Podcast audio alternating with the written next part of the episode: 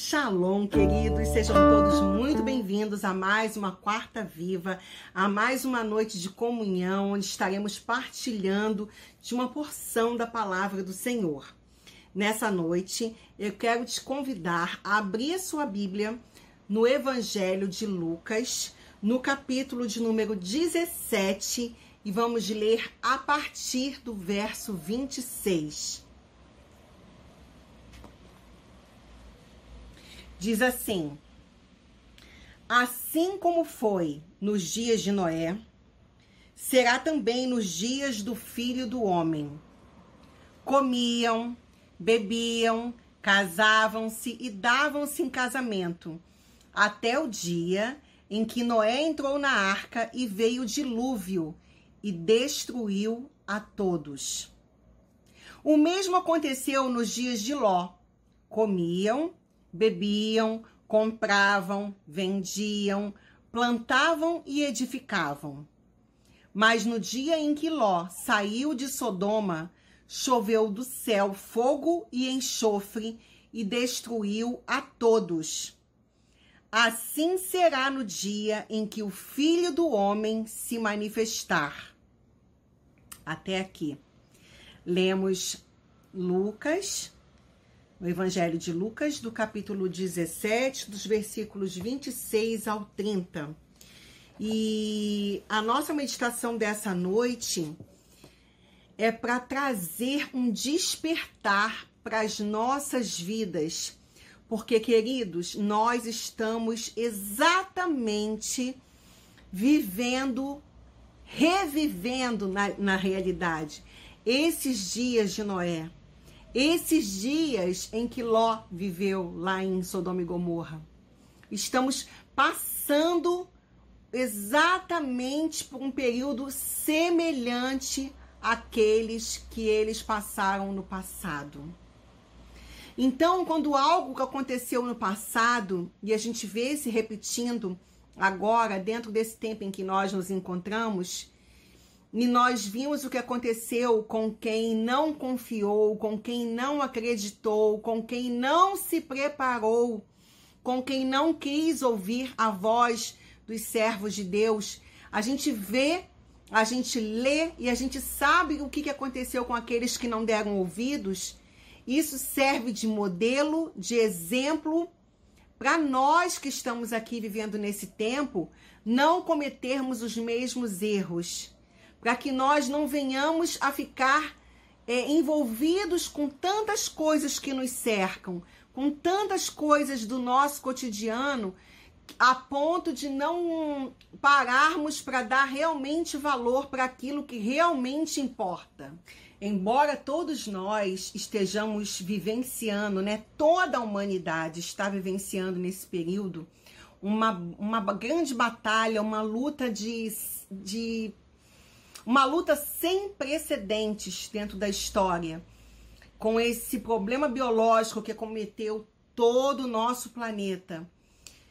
Ah, embora estejamos vivenciando tudo isso, a nossa vida corre normalmente dentro do possível. Nós comemos, nós bebemos, alguns estão casando, outros estão tendo filhos, estamos comprando, estamos vendendo, estamos plantando, colhendo, e dessa forma a rotina pode nos envolver de tal maneira que já não conseguimos pensar em outra coisa. Ou pensamos naqui, nos nossos afazeres, naquilo que está nos envolvendo dentro do nosso âmbito familiar, profissional e até mesmo espiritual, no sentido de ir para a igreja, de quem pode ir, quem não pode, é, por restrições. Ah, um momento de sentar para poder ouvir uma palavra online. A gente tá tão envolvido com tantas coisas que às vezes a gente não para para atentar para a realidade que nos cerca, para a coisa mais séria que existe na nossa vida, porque a nossa existência aqui nesse planeta, nessa vida que nós estamos vivendo, nesse campo de provas que é o mundo, a nossa vida aqui é só uma breve passagem. Estamos aqui para sermos provados e aprovados, para sabermos de que lado escolheremos ficar. Esse é o vale da decisão. Esse é o momento da nossa escolha real e consciente. A gente dentro desse corpo aqui que é tão frágil que um simples vírus vem e nos derruba, que problemas de saúde vêm e nos coloca no chão. É dentro desse corpo onde a nossa alma habita é que nós devemos fazer as nossas escolhas. Onde queremos passar a eternidade? Ao lado de quem iremos passar a eternidade? Sabe? É momento de nós refletirmos sobre tudo o que nos cerca, sobre as escolhas diárias que fazemos. Será que temos amado o nosso próximo como a nós mesmos? Será que temos nos amado? Será que estamos realmente amando a Deus? Será que estamos nos arrependendo? Será que estamos partilhando, dividindo o nosso pão? Será que estamos sendo gentis? Será que estamos ansiando e aguardando a volta de Jesus todos os dias com alegria? Ou será que estamos vivendo dia após dia encurralados como um rato de laboratório, encurralados como um bichinho assustado, com medo de tudo que está acontecendo. Como se nós não tivéssemos nenhum manual, não tivéssemos nenhum aviso de que todas essas coisas que estão ocorrendo na humanidade que viriam a acontecer. Nesse exato momento em que eu falo com você, em que estamos aqui meditando nessa palavra, lá na Índia, a situação está calamitosa. Pessoas morrendo aos milhares e seus familiares tendo que cremar os seus corpos num crematório a céu aberto. As pessoas não tendo nenhum momento de poder chorar, de ter um, um, um descanso para ter sofrer ali o luto. Uma população inteira sem medicações, sem remédios, sem socorro.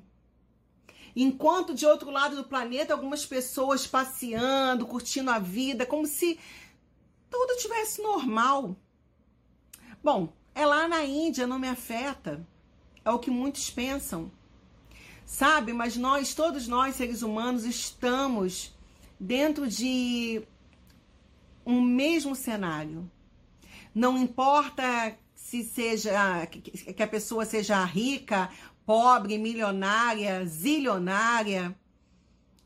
Essa enfermidade, esse problema biológico, quando se abate sobre alguém, é o fim acaba sendo o mesmo para quem tem muito dinheiro e para quem não tem dinheiro nenhum. Então, eu queria que nessa noite você refletisse para que você não fique acuado, para que não, você não fique vivendo refém do medo, mas que você saiba que Jesus, ele alertou os seus seguidores para que se mantivessem vigilantes. Não podemos, nós não podemos interferir no tempo de Deus. Mas devemos estar preparados para o momento e a hora em que Deus se fizer presente dentro do nosso tempo. Deus não está limitado pelo tempo, Deus não é limitado pelas nossas emoções, Deus não é limitado pelos nossos medos. Ele tem tudo, exatamente tudo debaixo do controle de suas mãos. Foi ele quem criou o mundo, foi ele que nos criou, foi ele que nos projetou, ele tem um propósito na vida de cada um de nós. E certamente o propósito de Deus não é que, que nem eu nem você fiquemos aprisionados, viremos reféns do medo por causa de tanta coisa triste e difícil que está acontecendo. Mas ele deixou na palavra. O próprio Jesus alertou os seus discípulos, alertou todas aquelas pessoas que estavam tendo contato com ele ali naquele momento em que ele estava aqui na terra. E ele deixou registrado na palavra para que nós nos preparássemos. Para que nós não venhamos viver uma vida sem compromisso, uma vida acomodada, como se tivesse perdido o sentido de viver. Ah, há tanto tempo que eu ouço falar que Jesus está voltando e ele não volta nunca. Ah, será que é verdade mesmo? Já até desisti de esperar? Sabe? A palavra, ela precisa se manter viva dentro do teu coração, na tua mente. Ela pre precisa se manter operante. E só tem uma maneira dela se manter assim, é quando você abre ela e você medita nela. Se a sua Bíblia fica fechada, se você se ocupa de assistir séries para ocupar sua mente, assistir filmes, se você está se ocupando de distrações a fim de amortizar o seu sentimento de dor, de tristeza, de raiva, de indignação por tudo que você tem passado, por tudo que você tem visto a humanidade passar, tá na hora de você despertar não que seja errado assistir série, não que seja errado assistir filme, não que seja errado se distrair, porque isso faz bem, isso é saudável. Mas não recorra para se esconder disso, achando que se você fizer isso, você vai estar tá, é, se abstendo da realidade. A realidade é uma só. Assim como foram nos dias de Noé e assim como foram nos dias de Ló, assim está sendo no nosso tempo. E se faz necessário mais do que nunca que venhamos a manter a nossa mente completamente em estado de alerta, o nosso coração em estado de alerta, os nossos olhos abertos, os nossos ouvidos abertos para a palavra do Senhor. É necessário estarmos despertos através de uma vida de oração, de entrega, de comunhão, de arrependimento. Se você que está ouvindo essa palavra ainda não fez a sua decisão, ainda não tomou, ainda não declarou com os seus lábios quem é o Senhor da sua vida, se você ainda não entregou a sua vida para Deus, se você ainda não confessou Yeshua como seu Senhor e Salvador, se você ainda não confessou a Jesus como seu Senhor e Salvador, o tempo é esse e a hora é essa. Hora de mudar o curso da sua vida. Hora de tomar decisões sábias, hora de fazer escolhas inteligentes. E a escolha mais inteligente que um ser humano pode fazer nessa terra é se entregar a Deus, porque os dias são maus. O tempo de Deus, ele corre invisível dentro do nosso tempo. Lembre-se disso. Deus não está limitado no tempo.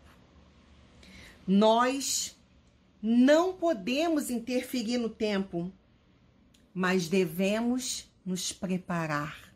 O tempo de preparação é esse. E para nós encerrarmos essa meditação nessa noite, eu te convido a abrir a sua Bíblia no livro do profeta Isaías, no capítulo 40, e vamos ler a partir do versículo 7, que diz assim: Seca-se a erva e caem as flores, soprando nelas o hálito do Senhor. Na verdade, o povo é erva. Seca-se a erva e cai a sua flor, mas a palavra do nosso Deus permanece eternamente. Se você que está ouvindo essa mensagem essa noite se encontra enlutado porque perdeu um familiar, porque um ente querido te, te deixou e a tristeza e a saudade são grandes, tenha em mente o que nós acabamos de ler agora, se console nessas palavras. O hálito do Senhor soprou sobre essa erva, sobre essa flor, que era essa pessoa da sua família que partiu. O Senhor, ele tem nesses dias recolhido muitas pessoas. Isso não nos impede ser cristão, ser crente, ser crente no Deus de Israel, ser crente na sua palavra, conhecer a sua palavra, não nos impede e nem nos livra dos sofrimentos. Todos os seres humanos sentem dor, tristeza, saudade, sofrem perdas, choram pelo luto. Todos, todos e todos, sem distinção. Mas para aqueles que se refugiam no Senhor, existe um consolo.